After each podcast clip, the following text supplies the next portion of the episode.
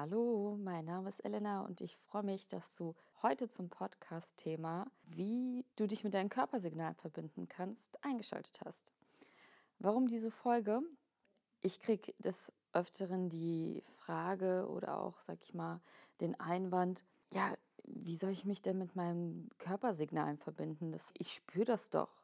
Wenn man ganz, ganz tief in die Thematik einsteigt, beziehungsweise tiefer nachbohrt, finden die Klienten ganz schnell raus, dass sie da etwas falsch liegen. Nicht alle, aber einige. Denn wenn man jahrelang von äußeren Einflüssen seine Ernährung gestaltet hat, also durch Diäten, durch irgendwelche Normen, durch irgendwelche selbst auferlegten Normen oder Regeln, verliert man ganz schnell das Gefühl. Und es ist auch tatsächlich so, man muss nicht unbedingt in einer Diät stecken dass man dieses Gefühl für die Körpersignale verliert. Es kann auch einfach sein, ne, durch den Alltag, durch irgendwelche stressigen Situationen, dass man peu à peu diese Signale verlernt hat. Und bei manchen besteht auch eine Mischung aus äußeren Faktoren wie die Diäten oder Faktoren wie Stress. Kann eine Kombi bestehen, kann aber auch einzeln bestehen. Das heißt, auch wenn du nicht unbedingt auf Diät bist, kann es auf dich zutreffen. Ich möchte, wie gesagt, heute mit dir fünf Tipps teilen, wie du dich mit deinem Körpersignal verbindest und auf deinen Körper hören kannst. Der erste Tipp ist, überlege dir, nach welchen Regeln du isst. Also beispielsweise nach 18 Uhr nichts mehr essen, keine Kohlenhydrate, kein Zucker oder fünf Tage isst du clean und am sechsten Tag hast du deinen Cheat Day und ab dann geht es dann weiter. Sowas beispielsweise. Oder du verbietest dir Gluten. Was auch immer es sein mag, notiere dir alle Regeln, die du hast und fange an, diese Regeln zu brechen. Und wie machst du das? Fang nicht an, wirklich alles ad hoc zu ändern und alle Regeln über Bord zu werfen, wenn du wieder zu dir zurückkommen möchtest und zu dir und deinem Körpergefühl zurückkommen möchtest, sondern fang an, eine Regel zu brechen. Und mach das folgendermaßen. Beginne mit der Regel, die für dich am einfachsten zu lösen ist. Also beispielsweise, hm, du sagst, stell dir vor, du hast die Regel, dass du abends keine Kohlenhydrate mehr isst. Für dich ist es aber eigentlich so eine Regel, die du, die für dich jetzt nicht so so eine große Bedeutung hat. Du machst es zwar, aber das ist jetzt nicht etwas, was dich permanent begleitet, diese Thematik. Du hast es dir jetzt, sagen wir mal, vor kurzem angeeignet. Fang mit so einer Regel zuerst an. Also wie gesagt, das, was für dich am einfachsten zu brechen ist. Und versuche das für die nächsten ein bis zwei Tage, also bewusst diese Regel zu brechen. Und wenn du dich sicher fühlst und denkst, alles klar, ich habe gar kein Problem damit, hm, geh zur nächsten Regel. Und warum das Ganze? Auch wenn du sagst, du machst keine Diät, hast du irgendwo irgendwie meistens irgendwelche Regeln, die dein Essverhalten von außen beeinflussen und die Verbindung zu deinen Körpersignalen trennen. Und indem wir diese Regeln Stück für Stück brechen, stellen wir einen Cut dar oder stellen wir einen Cut her, der dir den Weg zum befreiten Essen ebnet. Als zweiten Tipp. Klingt banal, aber versuche dir genügend Energie über den Tag verteilt zu geben. Es gibt Menschen, ich, da kann ich über eine Klientin berichten, die beispielsweise gesagt haben, abends, wenn mein Freund nach Hause kommt, dann ist das so schön und so gemütlich und dann fangen wir an zu essen und dann kann ich nicht mehr aufhören. Und wenn man dann tiefer nachgefragt hat, ja, wie war denn da, wie sah denn dein Tag aus? Dann hat sie mir beschrieben, ja, den ganzen Tag, also eigentlich muss ich gar nicht essen und ich esse auch gar nicht so bis zum Mittag, manchmal auch so im späten Nachmittag und dann fange ich nachmittags an zu essen und kann dann nicht aufhören.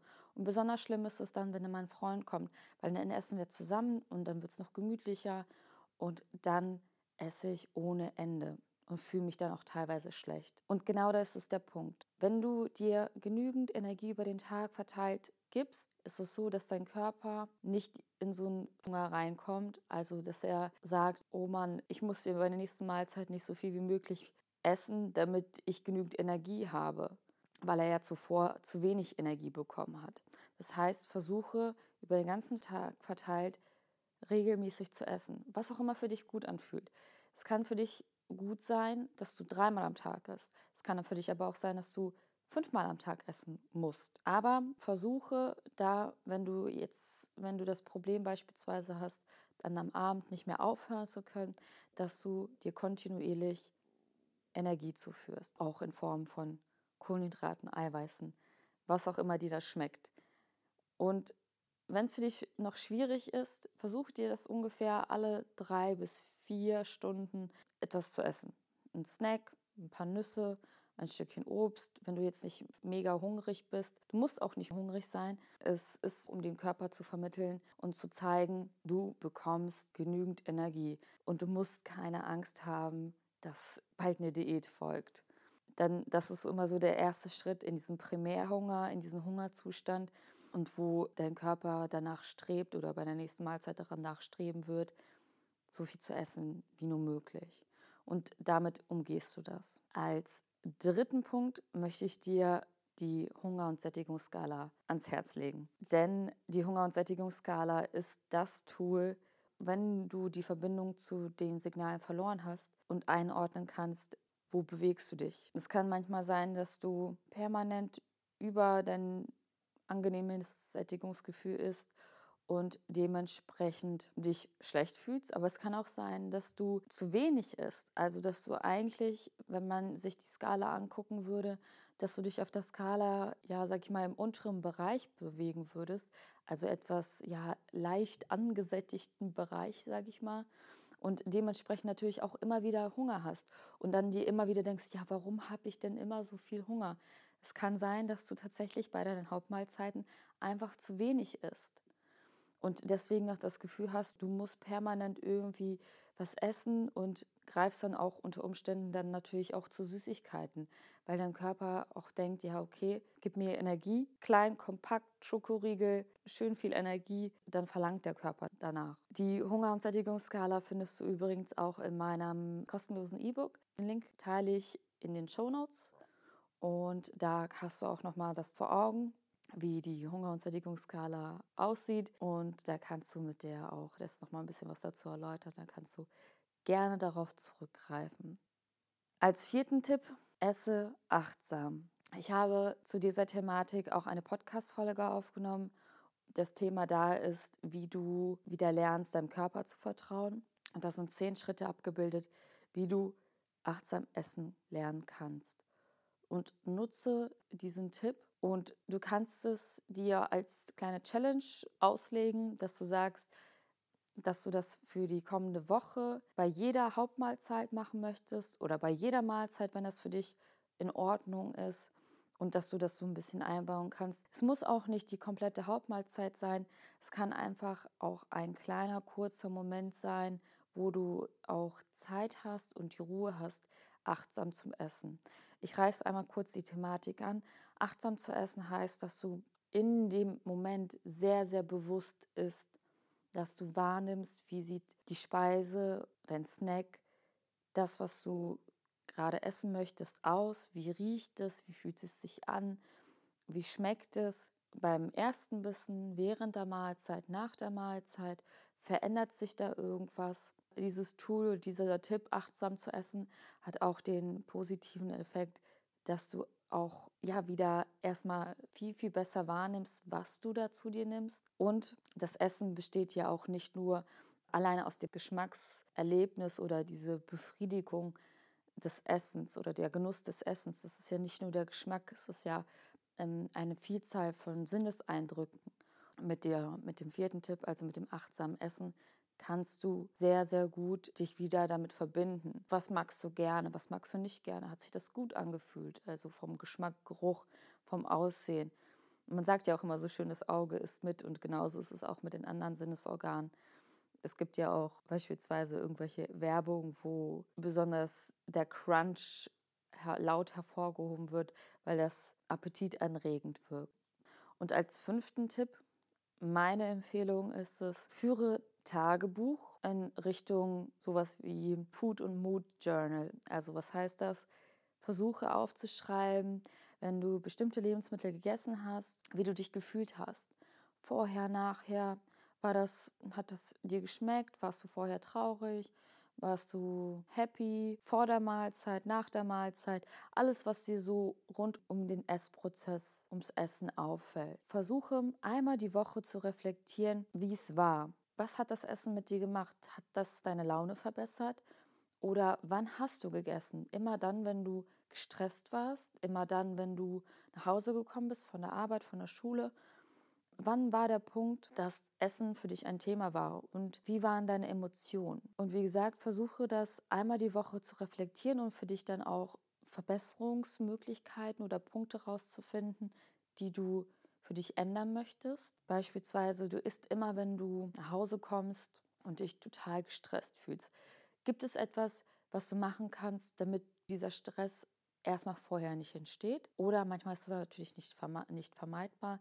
Wie kannst du diesen Stresspegel runterregulieren, außer mit Essen? Also, dass du wirklich dir Zeit für dich nimmst, die ersten zehn Minuten alles zur Seite legst, nicht aufs Handy guckst, nicht den Fernseher einschaltest, nicht sofort ein Gespräch anfängst.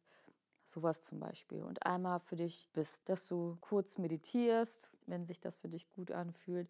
Oder dass du ein Bad nimmst am Abend, dass du oder bevor du dir Essen zubereitest, dass du entspannst oder dass du äh, Yoga machst vorher, was auch immer es sein mag. Was ich damit sagen möchte, ist, dass du für dich eine Routine oder Möglichkeit entwickelst, abgesehen vom Essen, wie du dir etwas Gutes tun kannst.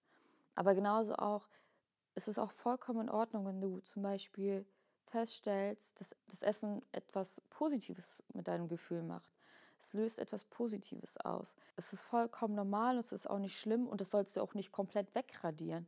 Essen soll immer noch Spaß machen und ab und zu mal, sag ich mal, Essen dazu äh, zu nutzen.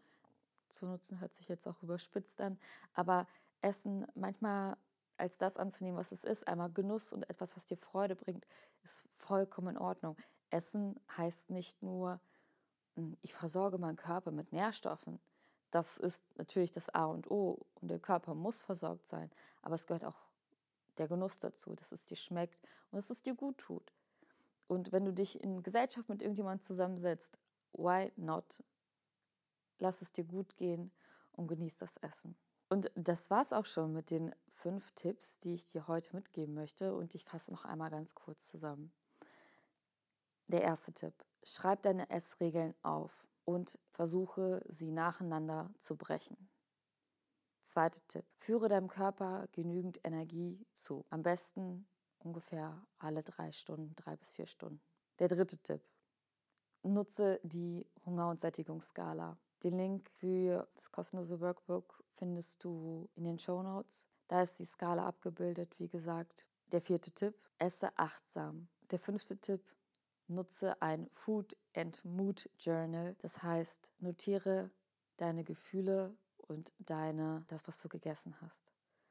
Und zieh einmal in der Woche ungefähr ein Fazit, um einmal für dich zu reflektieren, was dir gut tut und was nicht. Ich hoffe, die Tipps haben dir gefallen und du kannst was damit anfangen und die auch umsetzen.